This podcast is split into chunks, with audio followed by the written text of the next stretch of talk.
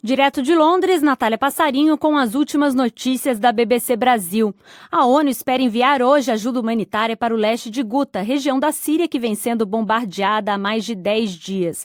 Um comboio com 50 caminhões com suprimentos para 27 mil pessoas obteve permissão do governo sírio para entrar no território. Mais de 250 pessoas morreram desde que o governo de Bashar al-Assad intensificou o ataque a Guta, atualmente sob controle de forças rebeldes.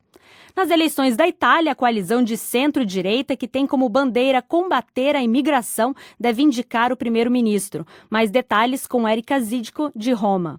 A contagem de votos continua por aqui, mas até agora é possível dizer que nenhum grupo terá maioria no parlamento. O partido com a maior quantidade de cadeiras individualmente será o Movimento Cinco Estrelas, que se apresenta como de fora da política tradicional.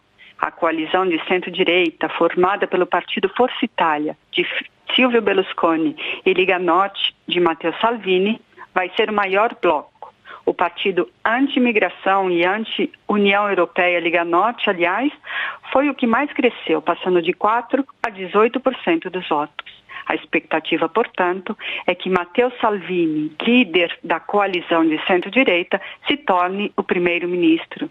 Na campanha, ele prometeu deportar milhares de imigrantes e combater o que chama de ameaças do Islã.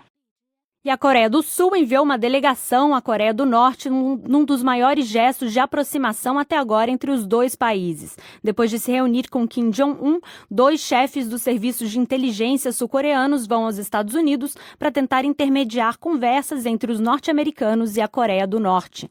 Essas foram as notícias da BBC Brasil.